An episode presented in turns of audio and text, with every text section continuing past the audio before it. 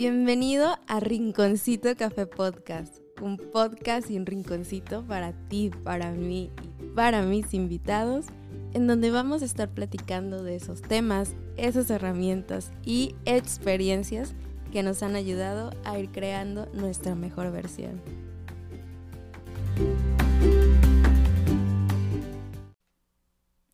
Qué raro se siente estar aquí otra vez después de casi tres meses sin grabar es raro, pero a la vez se siente muy bonito porque a mí, siempre lo he dicho en otros episodios, me encanta este proyecto, me encanta estar detrás del micrófono.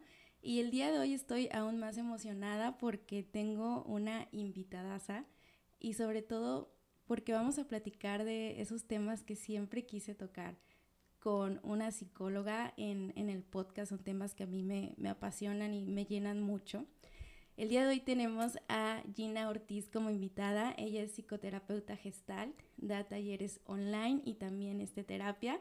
Eh, lo comento por si alguien después de escuchar este episodio y no vive en Quintana Roo y termina encantado con esta mujer, vamos a dejar sus redes aquí porque la van a poder contactar y tomar terapia online.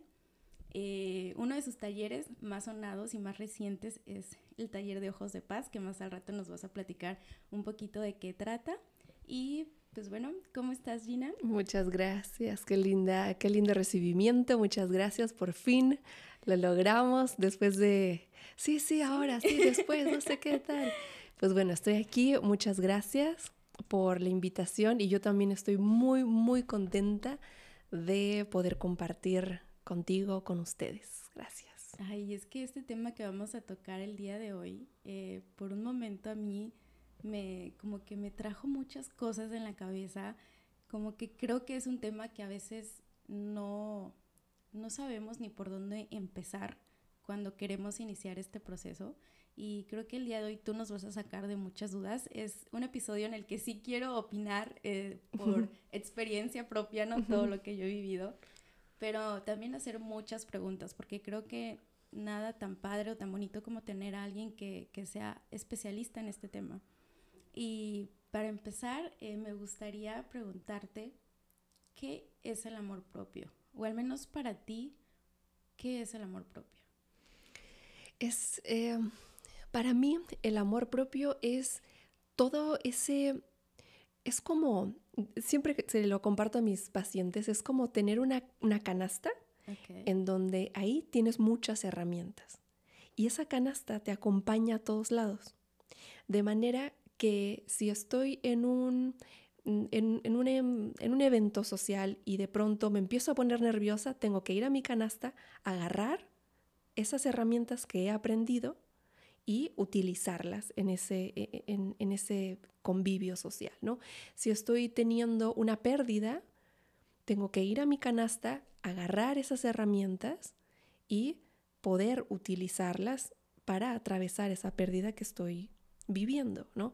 Entonces, así yo lo voy definiendo y así yo miro el mundo, así me conduzco yo, lo comparto con mis hijos.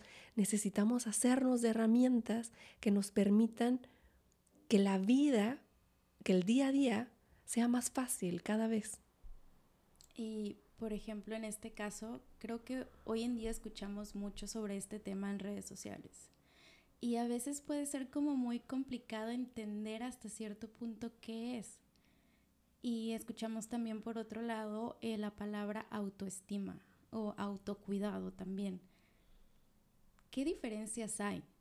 ¿Son lo mismo? ¿Hay algo diferente? ¿Va relacionado? ¿Cómo lo ves tú en este punto? Sí.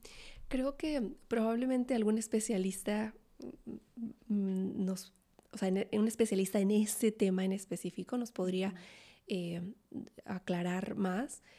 Eh, para mí, creo que nada más es como el título. Para mí, puedo estar equivocada. Eh, cuando yo tengo 40 años, cuando yo era niña, en, en, los 80 era como que, uy, el boom de la palabra autoestima y por todos lados escuchabas eso y en las ventas y en talleres y en la escuela y por todos lados autoestima para arriba y para abajo. Y creo que como todo es cíclico, hoy se le llama eh, amor propio. Eh, puedo estar equivocada, te repito. Creo que sin si nos, si nos ponemos estrictos en el título, nos podemos perder. Creo que independientemente de cómo se llame, es importante conectar con, con nosotros, con, con, lograr esos propósitos de la autoestima, del amor propio, del como le quieras llamar, pero conectar con nosotros para que, como te decía hace un ratito, para que en el día a día yo pueda estar de una manera que, me llene, ¿no? que, que yo me sienta feliz.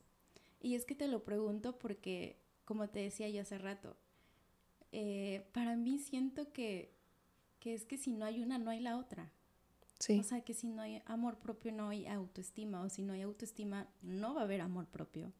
Pero pues bueno, luego uno eh, entra y, ve, por ejemplo, cosas en internet o Google y dice, no es lo mismo, pero ha relacionado. Entonces, esta vez yo quería preguntarte desde tu punto de vista, porque también creo que somos, eh, cada cabeza es un mundo y, lo podemos ver de diferente manera.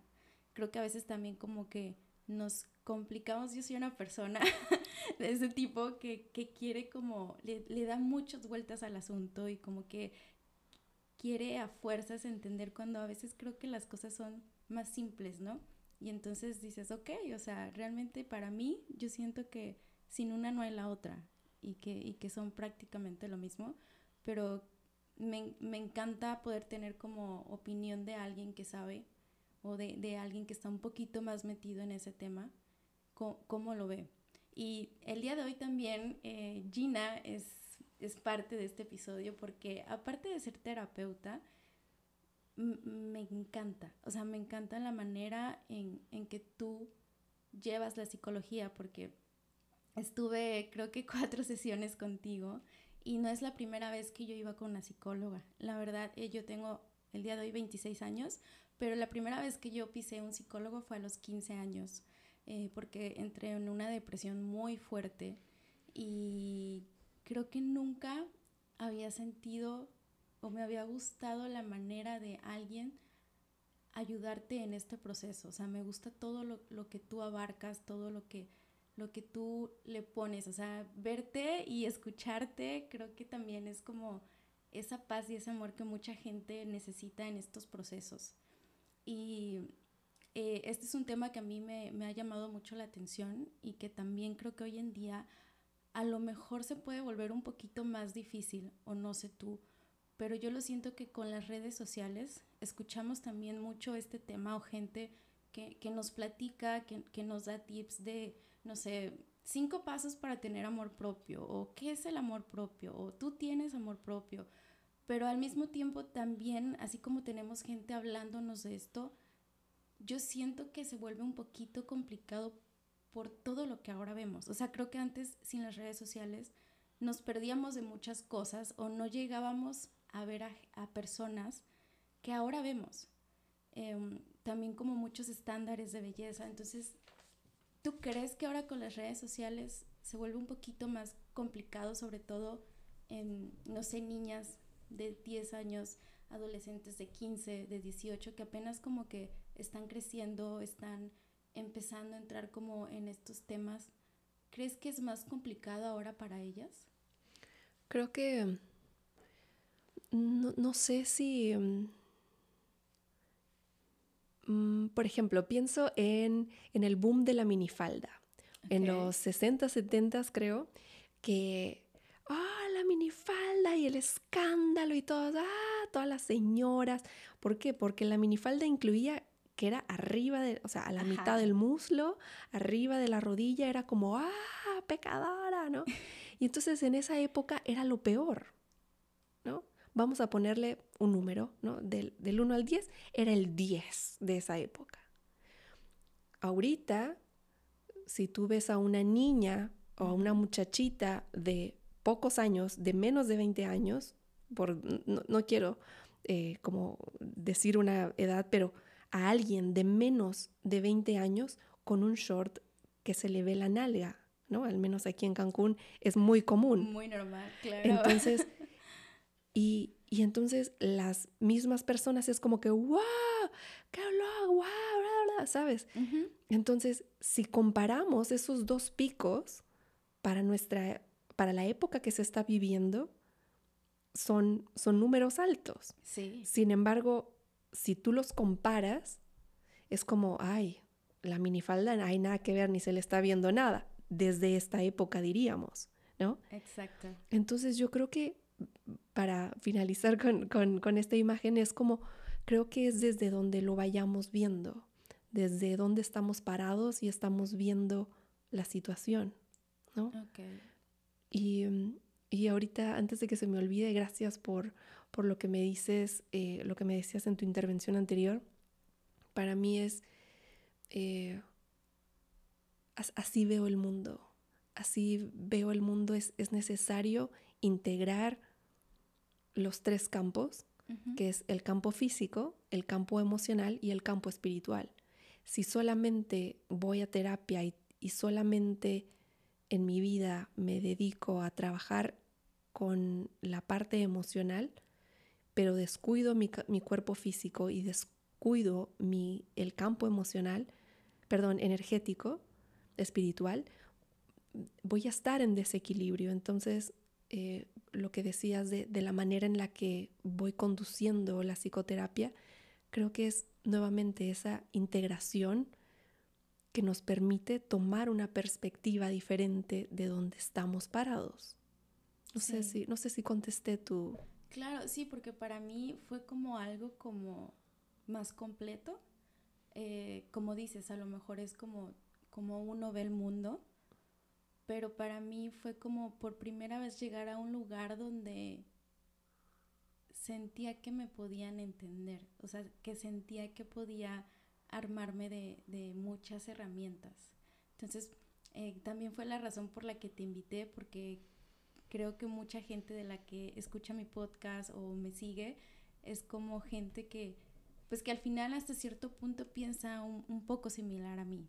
Sí. Entonces, el poder tocar este tema con una persona que, que abarca como todo, todo esto, para mí es como si pudiera estar como muy completo, como ver más allá nada más de lo que te puede decir la teoría. Sí, ¿no? sí y respecto a, a si el, el, que haya redes nos hace, no sé si sea más fácil, no sé si sea más difícil, porque Ajá. esta es la época en la que estoy viviendo, ¿no? Claro. Sin embargo, creo que eh, visto desde, por ejemplo, no me voy a meter con niñas porque eso sería tema de sus mamás, ¿no? Y, y, la perspectiva del adulto. O sea, quiero que miremos la perspectiva del adulto. Si yo como adulto, como mujer, conecto conmigo y estoy presente para mí, hay más posibilidades de que yo acepte mi cuerpo. Okay. Y que cuando yo mire las redes, la televisión o, el ambiente afuera de mi piel, de mi piel para afuera, voy a tener una referencia sólida. A diferencia de que si no estoy parada adentro de mí de una manera firme, clara, y no la he construido y no he hecho nada y solamente estoy como, como aspiradora queriendo succionar al mundo, quiero tener ese cuerpo, quiero tener eso, quiero tener esto otro, quiero es, ese, esa, esa aspiradora que está deseando cosas que probablemente no puedas tener, uh -huh. genera ese vacío, ¿no? Y entonces ese vacío es con el que trabajamos en el consultorio, con decir, ok, esto me está pasando, ¿qué hago? Esto me está pasando y me está doliendo, ¿qué hago? ¿No? Entonces, creo que también por ahí eh, se puede trabajar ese, esos temas, ¿no? Porque pues van a existir. Claro. Y sí, o sea, tienes mucha razón ahorita que lo, lo tocas desde este punto, porque era como lo que te comentaba hace rato. Eh, a veces en redes sociales podemos ver tanta gente con cuerpos bonitos o incluso a veces ni cuerpos, sino por ejemplo situaciones, ¿no? Como dices, personas que tengan a lo mejor eh, la posibilidad de hacer ciertos viajes o de tener ciertas cosas materiales y si te pones desde este punto, como dices, de, de, de desear, de, de, yo quiero, pero sin mirarte, a lo mejor puede ser como complicado. Eh, y también te lo comentaba por el hecho de que en algún momento yo también veía esta parte de que, ok, ¿cómo es que esta persona puede amarse?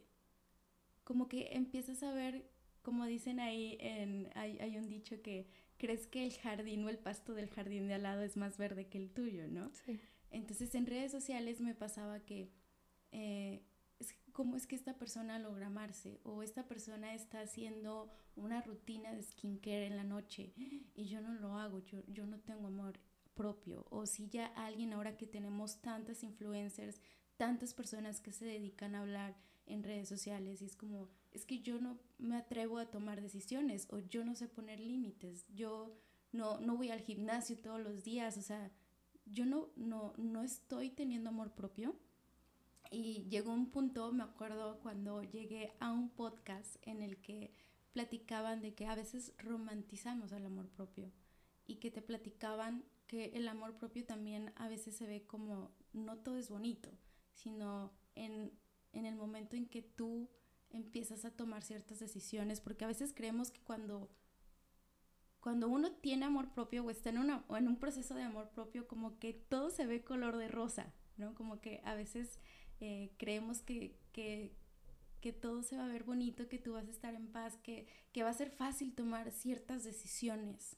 Y en este podcast hablaban de que cuando uno empieza a hacer cambios y que a veces hacer ciertos cambios, por ejemplo, no sé, eh, dejar un trabajo que, ya no, no, te hace bien o dejar cierta alimentación porque a lo mejor está afectando a tu cuerpo o cuando dejar ciertas relaciones, amistades, de pareja, de familia, lo que sea, a veces tomar esas decisiones que al, al hacerlo me están doliendo, no están siendo difíciles, desde ahí empieza el amor propio.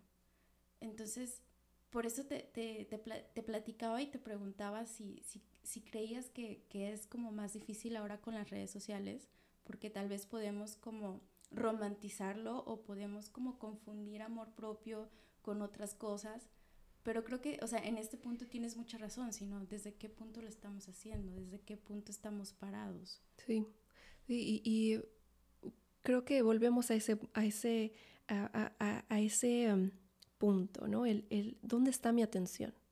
¿Mi atención está en el exterior o está en el interior?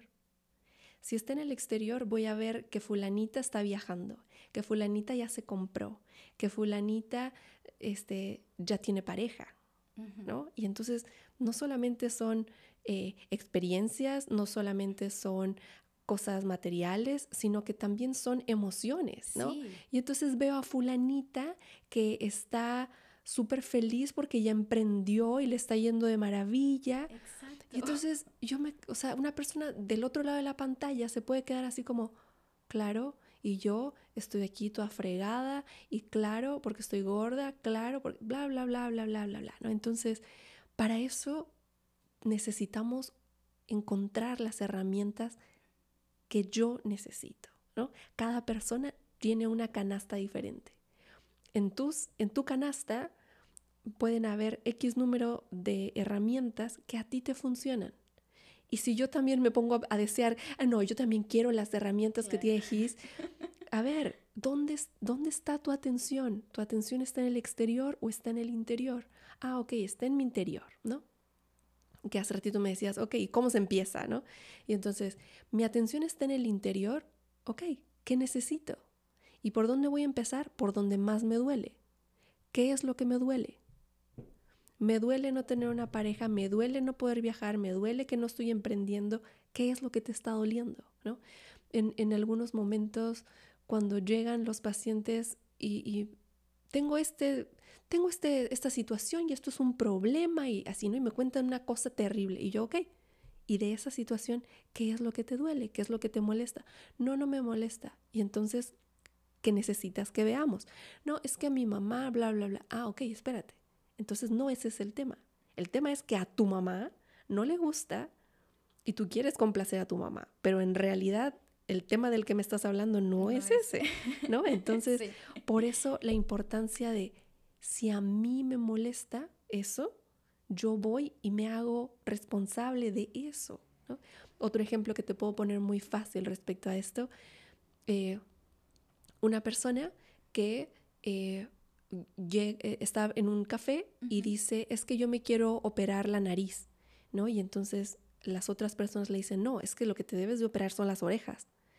Y le dice, no, yo no tengo ningún problema con las orejas. A mí lo que no me gusta es mi nariz. Oye, pero tus orejas están bien feas. Sí, pero yo no tengo problema con mis orejas. Quien tiene problemas con mis orejas eres, tú.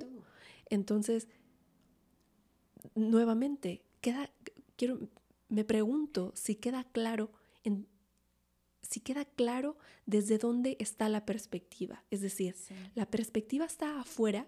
Ah, bueno, entonces voy a ir con el cirujano y me voy a operar las orejas y la nariz, ¿no? O la, estoy parada en mi interior en donde a mí mis orejas me da igual que estén grandes, chicas, arrugadas como estén. A mí lo que no me gusta es la nariz. Ah, ok, ¿qué puedes hacer con ello? ¿No?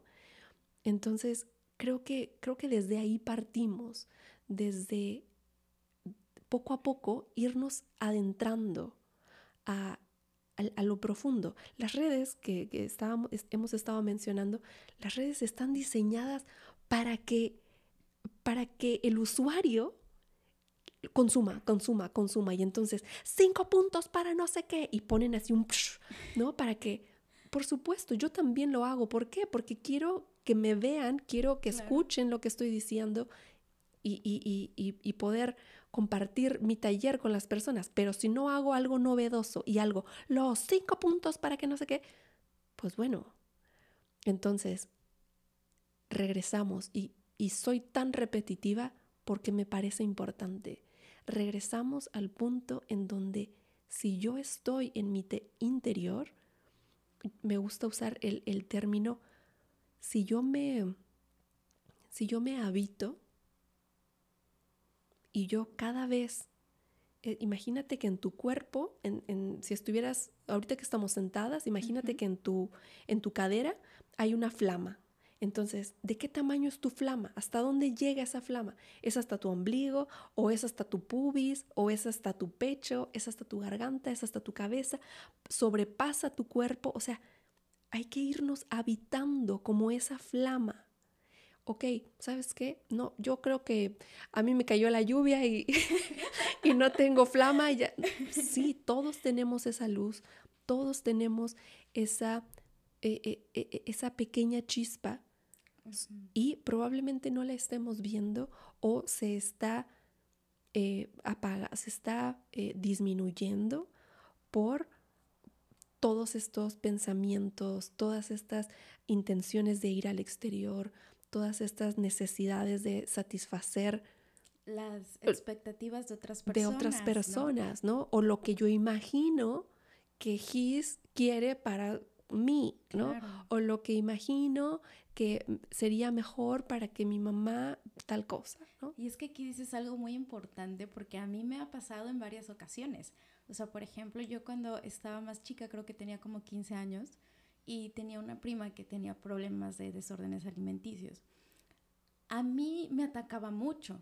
O sea, a mí era como, es que estás gorda. Y era como casi de a diario estar escuchando, es que estás gorda.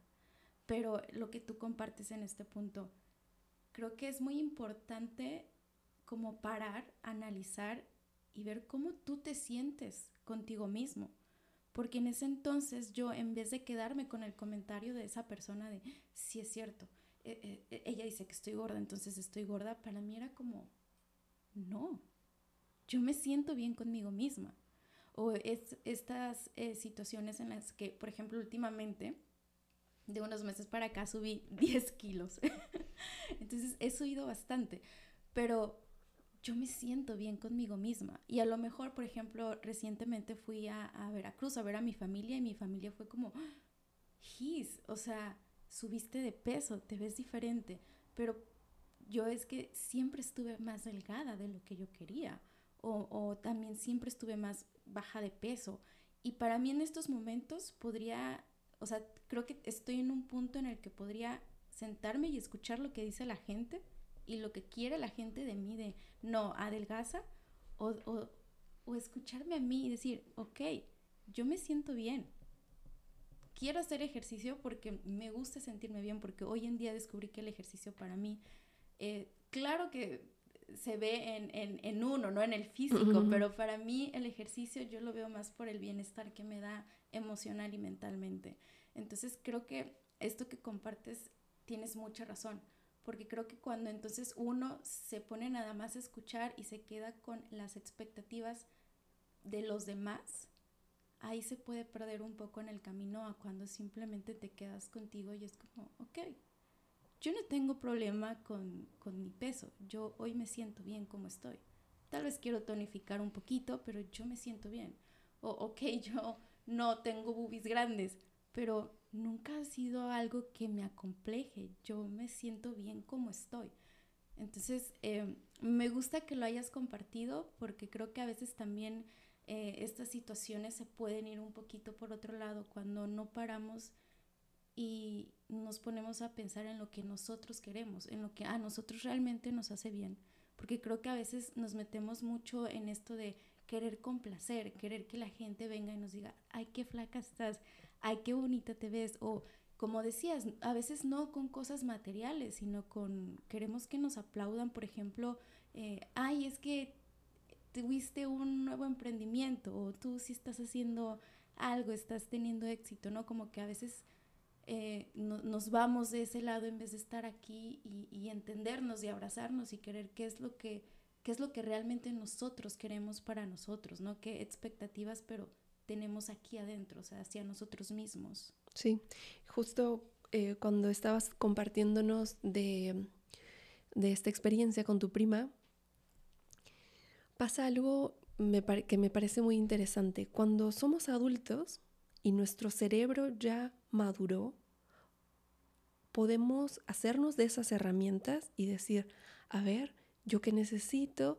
esto no me hace bien, voy a desechar este pensamiento de mi prima, ¿no? Entonces puedo hacer ese proceso complejo, pero cuando, en, cuando somos niños, nuestro cerebro aún no puede hacer ciertos procesos.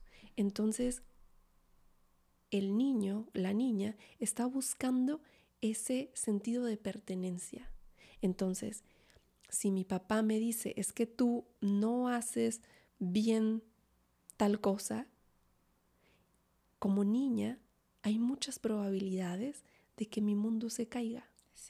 Y entonces, si yo me quedo con eso y crezco, cuando tengo 20, 30, 50, los que quieras, y estoy en una situación similar, se va a activar en mí ese dolor del pasado que, que me recuerda a esa situación con mi padre y entonces algo que comparto en el taller Ojos de Paz es cómo eh, una mujer de 40 años, hecha y derecha, que vive una vida de adulta, en un segundo se puede convertir en una niña que está buscando el sentido de pertenencia, ¿no? Como en este caso que estamos hablando. Entonces, hace un, hace un momentito hablábamos de la identificación. Si yo no estoy identificando en dónde estoy parada, hay más probabilidades de que yo misma o de que la situación me atropelle. Entonces necesitamos fortalecer ese músculo de observarnos para saber dónde estoy parada y desde ahí elegir, porque en este proceso que te estoy compartiendo, que, que vemos en Ojos de Paz, si yo, si yo no me hago consciente de esa niña que ya se activó en mí, ella va a resolver. Te voy a poner un ejemplo que me encanta porque me parece muy fácil. Si yo tuviera un sobrinito o sobrinita que dice, ah, yo ya sé hacer huevito revuelto, ah, perfecto. Y entonces, acto seguido, está comiendo su huevito revuelto, perfecto. Pero cuando tú vas a la cocina, usó seis huevos, hay dos en el piso, la estufa está hecha un asco, toda pesta, eh, el fuego se quedó prendido, ¿sabes? Hay todo un relajito alrededor de eso. Es decir, el objetivo se cumplió, sin embargo, el proceso probablemente no fue el más eficiente, probablemente no fue el más sano. Entonces, con este ejemplo, te lo pongo porque así pasa. Y entonces luego volteamos y decimos, ah, ¿por qué no le dije a fulanita que tal cosa? Ah, ¿por qué una vez más? Ay, soy una tonta porque ahora hice tal cosa otra vez. ¿Por qué yo no puedo hacer esto, no? Y entonces, ¿qué fue lo que pasó? Que la adulta, la que tiene esas herramientas, se durmió. ¿Por qué? Porque estaba activa la niña. Y entonces, si está activa la niña, la niña, ¿a quién quería complacer? A papito. Claro. Entonces, era como, sí, papito, ya hice esto muy bien, ¿para qué? Para que no me dejes de amar, ¿no? Entonces, para ir cerrando con, con esta intervención, si no somos conscientes de lo que estamos viviendo, podemos ser presas de un dolor del pasado.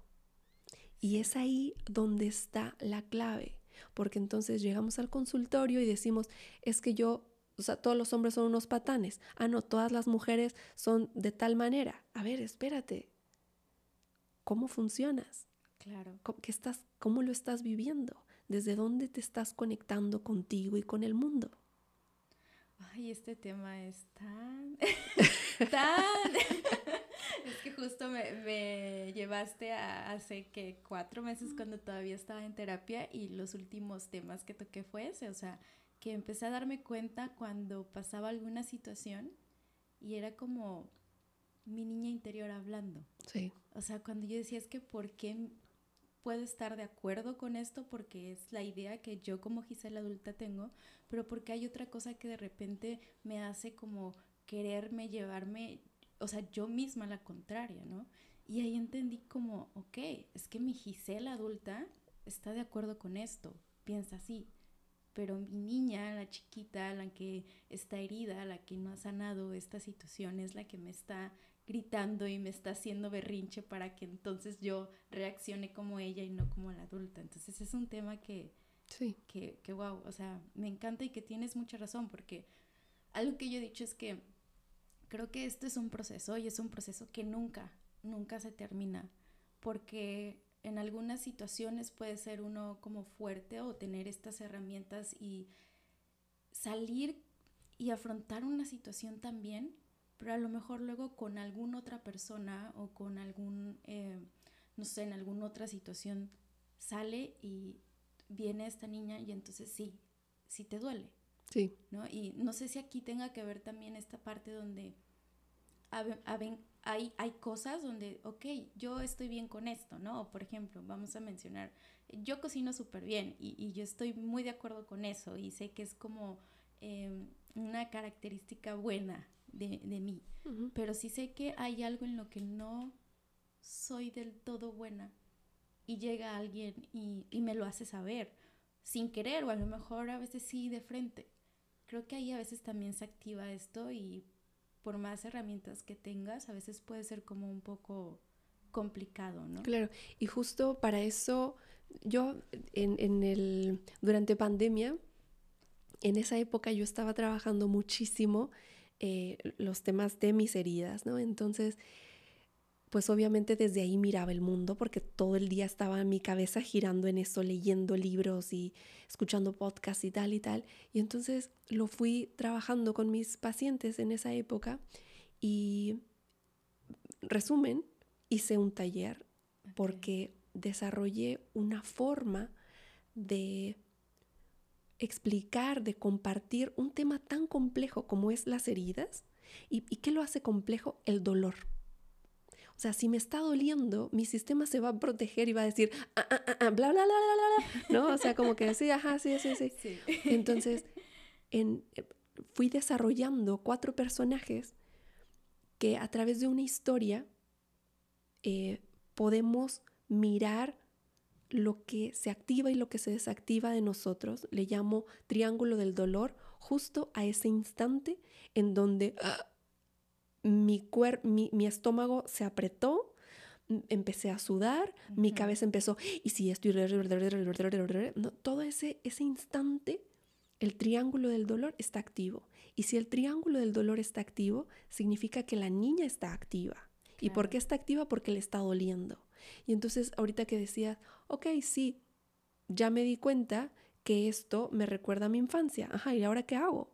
O sea, ¿y qué? ¿Voy a estar así por toda mi vida? No, ¿Por qué? Porque lo, algo que yo, a ver, cuando somos niños vamos aprendiendo un lenguaje. Y ese lenguaje es el que vamos a hablar cuando, seamos, cuando somos adultos. Tengo un podcast que si quieren escuchar más Por favor. Sobre, sobre, ese tema, el episodio se llama eh, Lenguajes que nos alejan, se llama Fresca Evolución. Y, en, ese, en ese episodio, en ese episodio eh, comparto de cómo eh, si, yo, si yo aprendí, por ejemplo, a hablar japonés cuando era niña, ¿de qué, idioma voy a hablar cuando sea grande si no he aprendido otro idioma? Claro. Japonés. Entonces, si yo aprendí que en mi casa estaba bien que todos mis hermanos se burlaran y que mi papá me humillara y que mi mamá lo permitiera, y yo no he aprendido, este se convierte en tu japonés, si yo no he aprendido otro idioma, cuando sea adulta, ¿qué idioma voy a hablar? Ese. hablando el mismo idioma. Exacto. Entonces, por eso la importancia de nuestra canasta. ¿Qué herramientas, de qué herramientas me estoy haciendo? ¿Para qué? Para, para poder eh, hacer una transición, para poder estar parados en el mundo de una manera que esas herramientas me permitan estar de una manera más sólida. Sí. Y por ejemplo, em, ya para ir como cerrando este, más que nada, no, todavía no el episodio, pero sí este tema, ¿qué tú crees que nuestro entorno, o sea, porque ahora creo que las redes sociales también son nuestro entorno, porque es creo ahora donde pasamos más tiempo más que con personas, yo quiero creerlo, ¿Nuestro, entorno influye o no influye en nuestro proceso de amor propio? Sí, creo que eh, um, hay, el, típico, eh, la típica información de Facebook que dependiendo de con qué personas, de las cinco personas que estás constantemente, es, lo que te podría estar definiendo, ¿no? Entonces, eh, si tú estás en un entorno sean tus amistades, sean tus redes, sea qué es lo que estás consumiendo, desde ahí estoy generando una vibración en mi cuerpo y desde ahí estoy emitiéndola como si fuera una antena. Y entonces voy a resonar con las personas que estén vibrando en esa misma sintonía.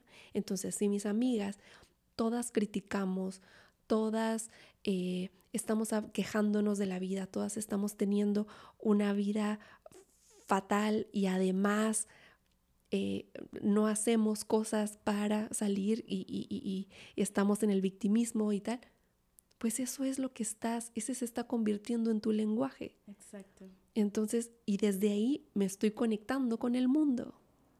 Sí, y es que también te lo preguntaba porque hace rato platicábamos y quiero mencionarlo aquí. Eh, el proceso de amor propio que yo he llevado y que yo hace poco me di cuenta es que, por ejemplo, yo desde chiquita no me aceptaba. Muchos lo sabrán, yo soy una persona de piel morena. Entonces, cuando yo crecí, al menos así yo lo sentía, que la sociedad o el círculo en donde yo estaba me mencionaba que para ser una mujer bonita o estar como en este, estar catalogada como alguien bonita, tenías que ser blanca, con ojos de color, o sea, una persona así como te las muestran en películas y modelos como antes era todo esto, ¿no? Entonces, claro que yo, viniendo de una mamá de piel blanca, la mayoría de mis primas son claras y yo era la más morenita y aparte de cabello súper chinito, o sea, yo soy la veracruzana como te la pintan, ¿no? Entonces, claro que llegaba un punto en el que yo no me sentía bonita y de repente ir creciendo y todo esto no, lo, no me di cuenta en ese momento, sino unos meses hace, hace atrás, de que cuando yo de repente me empezaba como eh, e, en el proceso encontrar con personas que me hacían algún cumplido sobre mi piel o sobre mi cabello, para mí era como, wow, o sea, se sentía muy bonito y era como gracias, pero yo decía como, como, ¿por qué lo hace? O sea, era como, entonces yo también soy bonita, pero era como, Ah, esto, es, esto es raro para mí. Y hoy en día me doy cuenta que el poderme encontrar con personas que me hacían ese tipo de cumplidos me hizo darme cuenta de que yo también era bonita, me hizo sentir que yo también eh, a mi manera podía encajar en, en, eso, en esa palabra que le dice belleza. Y hace poco leía yo un artículo donde la famosa Kim Kardashian habla de que cuando ella vio a Salma Hayek, ella se dio cuenta que siendo una mujer con curvas grandes, ella también podía ser una persona linda, entrar en este estándar de belleza. Y entonces eso vino a mi mente y me recordó mucho cuando yo por primera vez empecé a ver em, en redes sociales, en canales de música a esta cantante Rihanna, que era famosa y que todo mundo la alababa porque decían que era bonita y era una persona de piel morena y de cabello chino. Entonces para mí eh, creo que me ha reafirmado todo esto que a veces necesitamos como tener estos vínculos o, sentirnos como ver a otras personas y, sentir que nosotros también, o sea, no sé cómo, cómo, de, cómo... Como referencia. Ajá, o sea, como tener una referencia de, hey, también este tipo de personas pueden ser vistas, pueden ser em, exitosas o también pueden ser catalogadas como personas bonitas, ¿no? Y también quería traerlo aquí porque creo que también entra como esta parte de que nuestro entorno influye, o sea, lo que nos dicen, lo que consumimos, lo que vemos, como, como para aceptarnos y también como en este proceso de amor propio, porque yo veo que tú haces mucho esto en tus redes sociales y eh, no sé, eh, me gustaría que tú platicaras sobre, sobre lo que haces con tus redes sociales y el tema de, de alopecia porque creo que así como yo me he sentido em, como, no sé, identificada con, una persona, creo que mucha persona lo está haciendo contigo y tus redes sociales.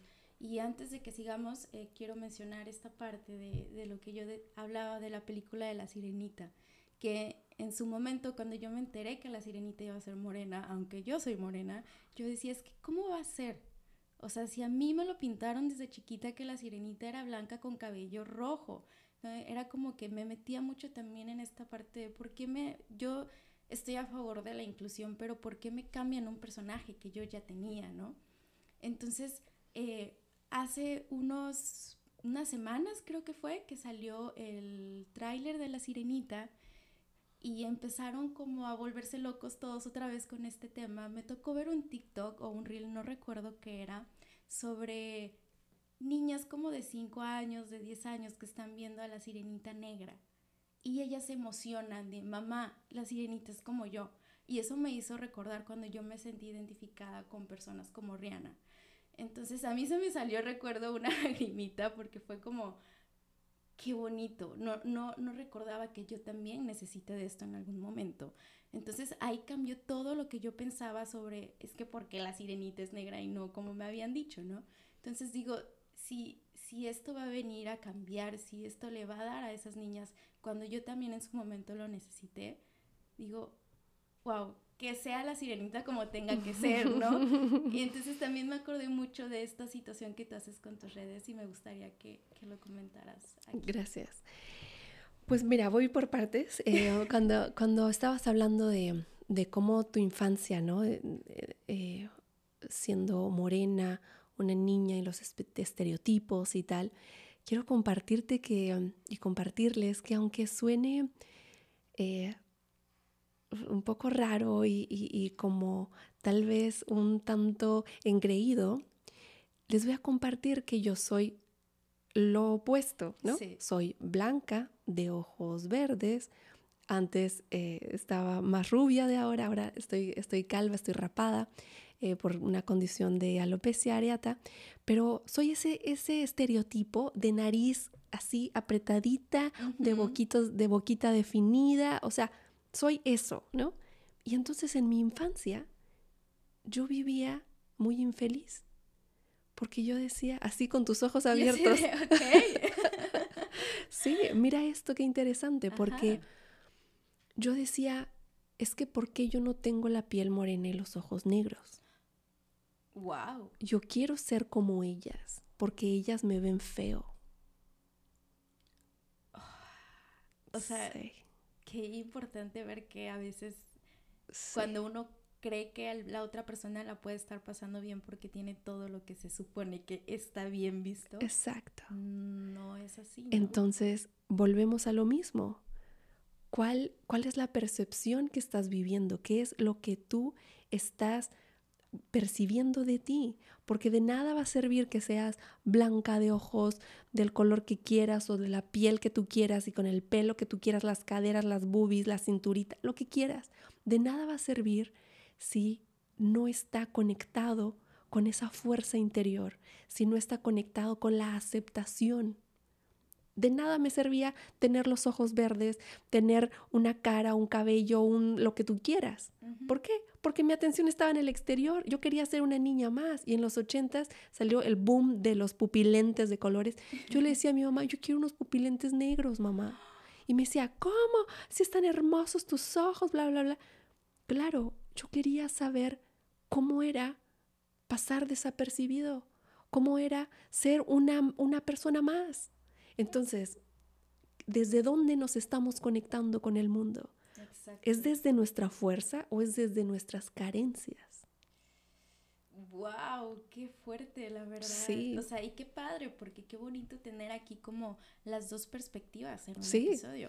Y, y, y y entonces, hablando de, fui apuntando aquí lo, lo, que ibas diciendo y hablando de las referencias, ¿no? Primero cuando en mi apunte, mientras hablaba, yo puse referencias positivas, referencias negativas. Y me choca eso del negativo y el positivo, ¿no?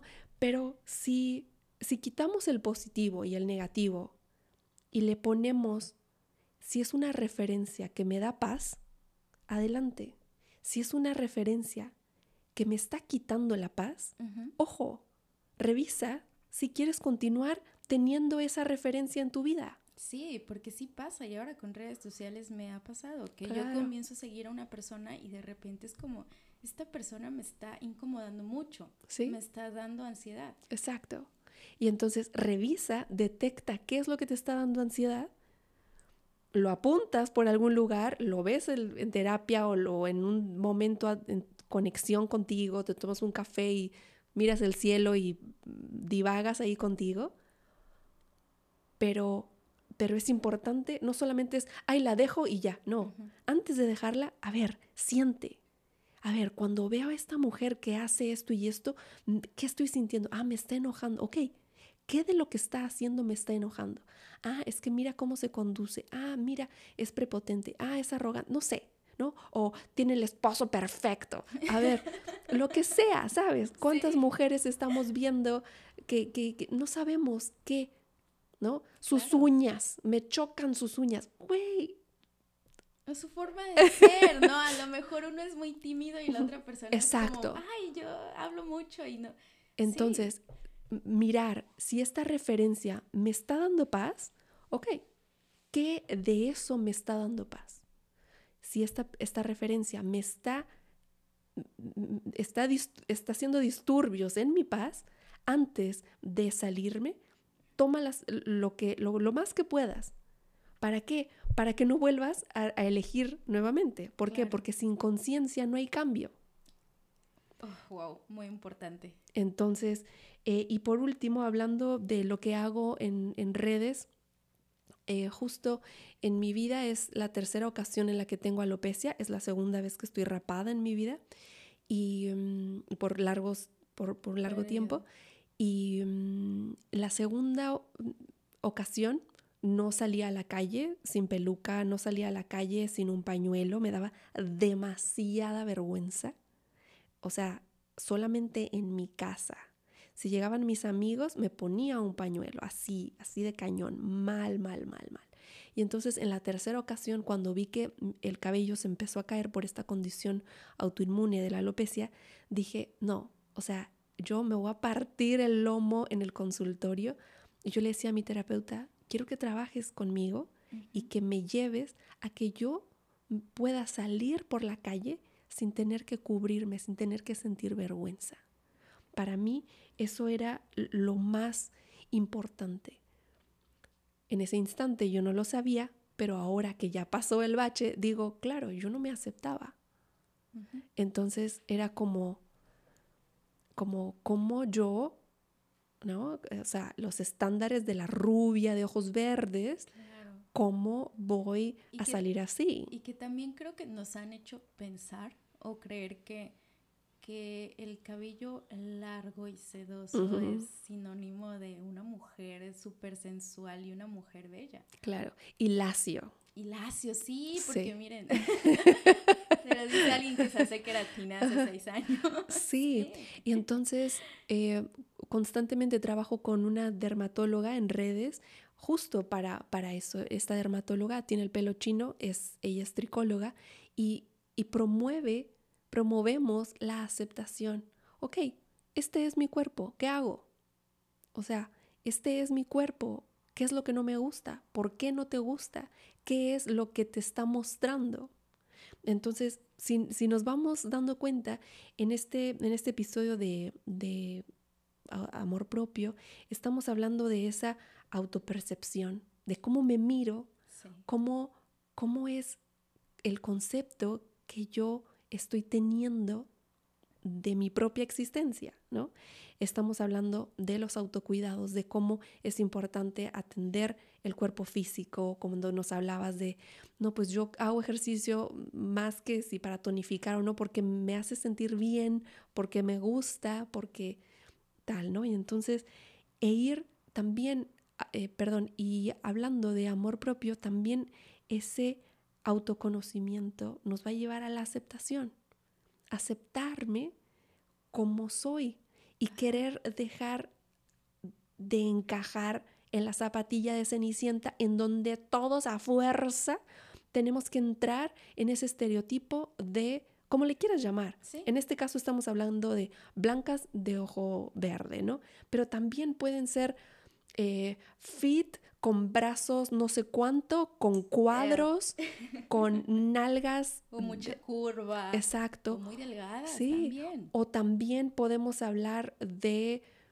eh, un estilo de vida. O sea, sin importar cuál es el concepto, si yo no logro aceptarme, no voy a poder estar parada en el mundo viviendo paz. Y por último, cuando hablamos de amor propio, estamos hablando también de los vínculos.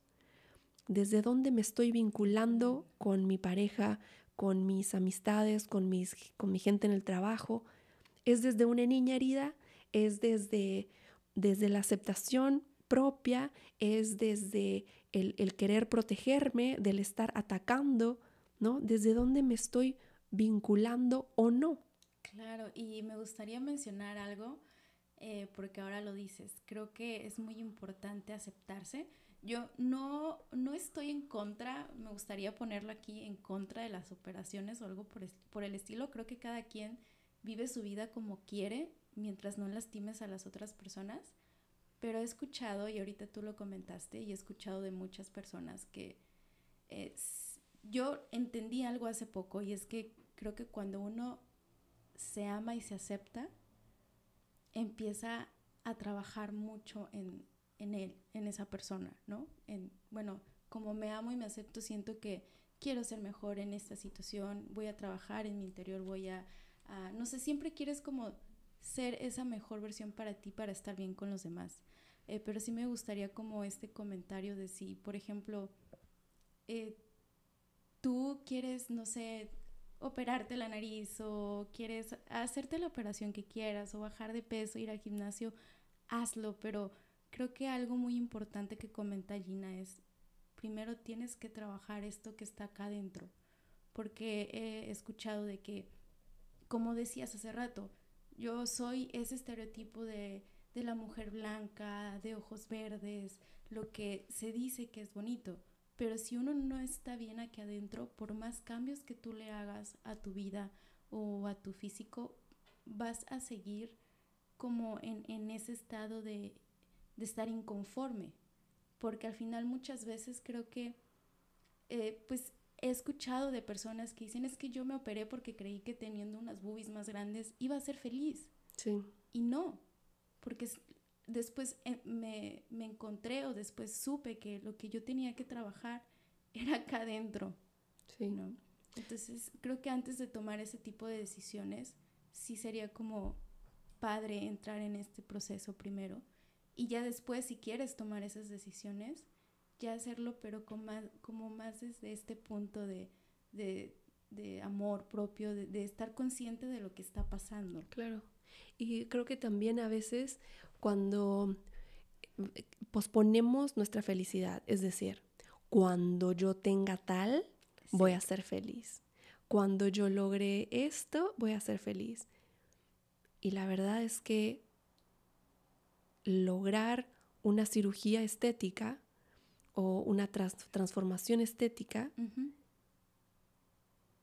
va a ser una parte, ¿te acuerdas que hablábamos de los tres campos? Sí. Solamente va a ser el campo físico, pero si, mi, si yo me veo en el espejo y lo que estoy viendo no me gusta, voy a regresar al cirujano, voy a regresar a, ese vacío, a ese estado de insuficiencia en donde lo que yo haga no es suficiente para que yo me ame. Entonces es importante por eso el poder aceptar, el poder decir, ok, ya tuve cuatro hijos, mis boobies están en el piso, y entonces sí quiero levantármelas. Ah, ok, ¿para qué? O sea, tú, tú pregúntate y, no le digas a tu amiga, no, se trata de, de aquí que, que le digamos al otro, es tú contigo. A ver, ¿Para qué quiero tener las boobies así? ¿Para qué quiero tener las caderas así? Es porque de esa manera voy a lograr esto. Pon tu atención en, ¿estoy postergando mi felicidad? ¿O está mi felicidad?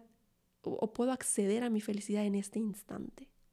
Entonces, porque pueden ser trucos mentales que nos presentan eh, eh, eh, uno de los personajes del, de Ojos de Paz se llama el dragón y entonces el dragón nos muestra muchas situaciones, muchos escenarios que, que, que nos pueden mantener en el presente. ¿Y cuál es el presente? En donde estoy, me siento jodida. Y entonces, ¿y luego? ¿No? Entonces, si yo voy transformando mis percepciones, hay más posibilidades de poder aceptarme. Ay, Dios. Siento que es un episodio muy, no sé, muy bonito. Gracias, gracias, muy, gracias. Lo hacemos juntas. Para ir cerrando este episodio, me gustaría poder eh, compartirle a las personas que nos están escuchando si estamos en ese momento en el que queremos iniciar este proceso de empezar a aceptarnos, a querernos más como, como personas, ¿cómo podemos empezar? Porque a veces decimos, es que eh, quiero amarme más, quiero aceptarme o, no sé, cualquier proceso que, se quiera que quiera uno iniciar. Sabemos lo que queremos lograr, pero muchas veces no sabemos cómo o cómo empiezo. O sea, ¿cuál sería tu recomendación para ellos? Primero, Em, eh, no, no, quiero sacar los cinco puntos porque es muy profundo, ¿no? Claro. Y, los cinco puntos vamos a dejarlos para Reels. Creo que algo, algo muy importante es la percepción del tiempo. Cuando tú me haces la pregunta, ¿cómo empiezo? Eso nos lleva al futuro, ¿cierto? Sí. Es decir, estoy aquí en el presente, en el, vamos a llamarle el punto cero, y como empiezo, eh, avanzamos ciertas unidades de tiempo. Esa pregunta de cómo empiezo a aceptarme, cómo empiezo a quererme, esa pregunta no es del futuro, es del presente. ¿Por qué? Porque cuando yo le pregunto a alguien más cómo empiezo, ya empecé. Sí. O sea, no es de que, ay, eh, eh, esto lo comparto mucho en el consultorio cuando me dicen, no, pues es que cuando ya pase un tiempo y en el consultorio, o sea, en, terapia, no, no, a ver, espérate, ya estás aquí, ya me sacaste cita, ya estamos en el consultorio, ya se terminó la sesión, ya empezaste, mi reina. O sea, no es del futuro, es del presente. ¿Y ahora qué sigue? Continuar haciéndote de herramientas, darte un, un, aventarte a tu canasta y decir, ¿Cuáles son las herramientas que yo necesito? Por eso te decía, no vamos a ir a Instagram, es yo que necesito. No, pues yo necesito trabajar con tal situación. ¿Por qué? Porque no a todos nos fue de la misma manera en la feria. Entonces, eso, ¿no? El, regresar al presente y decir, ya, con esa pregunta ya estás empezando. Y gracias a la disposición de tecnología, hay millones de libros, millones de podcasts, de talleres gratuitos, caros, presenciales, online, de, todas las corrientes. Creo que eh, otro, otro punto importante es qué te está diciendo tu mente, porque a veces la mente te dice, ay, sí, compra este, este taller en, en doméstica y, y, está baratísimo, cómpralo. Y entonces nos da cursitis, en donde curso de esto, curso de lo otro y curso de lo otro, pero no aplico nada. Ajá. O el, leer muchos libros, sí, sí, sí. O escuchar muchos sí, podcasts. Como si yo, por saber cómo se trata la ansiedad, yo ya esté libre de vivirla. No, no es así. Yo también como psicoterapeuta tengo crisis de ansiedad en algunos momentos de mi vida. La cuestión es que me he partido el lomo en el consultorio para decir, esto me hace bien a mí cuando tengo crisis. Esto me hace bien a mí cuando estoy nerviosa. Esto me hace bien a mí cuando estoy feliz. Entonces, no sé si voy respondiendo tu pregunta que si yo, lo, si yo pudiera contestar sintetizadamente tu pregunta es conectar con lo que tú necesitas. Claro, y me encantó lo que dijiste y es que también me, me recordó a una de las últimas sesiones que tuve con mi psicóloga, que en la plática salió el tema de otra persona y lo que ella me dijo fue, dile a esa persona que su mejor versión ya está iniciando, porque en el momento en el que te das cuenta claro. que no estás bien y empiezas a hacer cambios y empiezas a ir a terapia, es que entonces estás ya en tu mejor versión. Exacto. Sí, es la mejor versión de este instante. Pero nuevamente, si, si ponemos, si nos ponemos los lentes de la temporalidad y es como, ay, si yo quiero ser mi mejor versión del futuro, a ver, espérate. El no en el futuro. Exacto. Entonces, volvemos a conectar con el presente. Claro. Y desde ahí, porque ahí es donde está nuestra fuerza. En Ojos de Paz comparto que cuando la adulta se duerme, pierde sus herramientas. ¿Por qué? Porque viajamos al pasado. Y si viajo al pasado, ahí no he leído 20 libros, no he ido 20 horas a talleres, no he, etcétera, etcétera. Entonces, el presente, en el presente es justo donde está nuestra fuerza, porque ahí están las herramientas que me pueden llevar a estados emocionales placenteros para mí. Sí. Bien dicen que exceso de pasado es eh, depresión, creo, tristeza, y exceso de futuro es ansiedad. Sí. Wow. Pues Gina, muchas gracias por este episodio. La verdad es que eh, estaba muy nerviosa porque eres de esas personas que en verdad admiro mucho y que me encanta su contenido. Y sobre todo, todo lo que nos compartiste aquí, yo sé que de alguna manera nos va a seguir ayudando a todas las personas que estamos en ese camino. Muchas gracias. Si quieres compartir tus redes sociales o hablarnos un poquito más del taller de Ojos de Paz. Sí, eh, estoy en Instagram y Facebook como Gina Ortiz Oficial y ahí me pueden escuchar. Em, ahí estoy constantemente subiendo información. También en el podcast se llama Fresca Evolución, que ahorita está en stand-by. ¿Y em, qué más? Y el taller Ojos de Paz está eh, el 5 de noviembre de 2022 ya es, eh, ya es, ya en, ya casi, y em, es, es, un, es un taller de un solo día, son dos módulos, cuatro horas en la mañana y cuatro horas en, en la tarde, está toda la información en ojosdepaz.com, ahí mismo, ahí está mi WhatsApp, eh, me pueden escribir que nos escriban, oye Gina, me encantó eh, lo que dijeron, esto y esto, o no estoy de acuerdo en tal cosa. Bienvenido que nos escriban allá en, en mi WhatsApp y, y, pues encantadísima. Y también obvio que si les gustó, que nos compartan en historias, que nos etiqueten para que cada vez vayamos compartiendo esta información y vayamos generando estos vínculos placenteros de paz entre, entre las personas. Sí, y por favor les sugiero que vayan a seguirla en Instagram porque en verdad sube contenido muy, muy bonito y más que nada es verte vulnerable. Porque creo que muchas veces cuando vemos a personas de que, soy la psicóloga o soy, eh, no sé, experto en ventas o en lo que tú quieras, a veces creemos que esas personas ya lo saben todo. Y que no pasan por estas situaciones que tú a veces nos compartes de, de ansiedad, eh, de cualquier crisis que estés pasando. Y eso es lo que me encanta de ti, ver una persona tan real porque entonces ahí se crea ese vínculo que a veces uno necesita. Claro, pues es que sería muy fácil poder decir, ay no, yo la vida perfecta y como mi vida es perfecta, ven y yo voy a ser tu terapeuta, ¿no? Sí, estaría increíble, pero pues estaríamos viviendo en una gran incongruencia porque no lo soy, ¿no? Inclusive ese, ese, ese experto en ventas, ese experto en Fórmula 1, tiene errores, tiene fallas. ¿Por qué? Porque somos humanos. Exactamente. Y si nos alejamos de esa versión de ser humanos, pues nos estamos alejando de nuestra verdadera esencia. Sí, también les sugiero muchísimo el podcast. En algún episodio creo que fue con Andy Urrutia.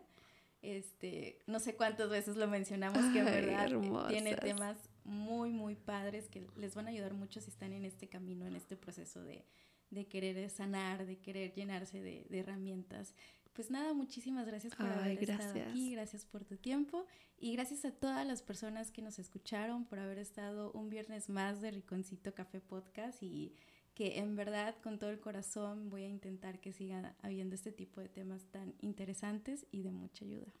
Gracias. Gracias por haber escuchado este episodio de Rinconcito Café Podcast. Si sabes de alguien a quien le puede servir, no dudes en compartírselo. Te espero en los siguientes episodios.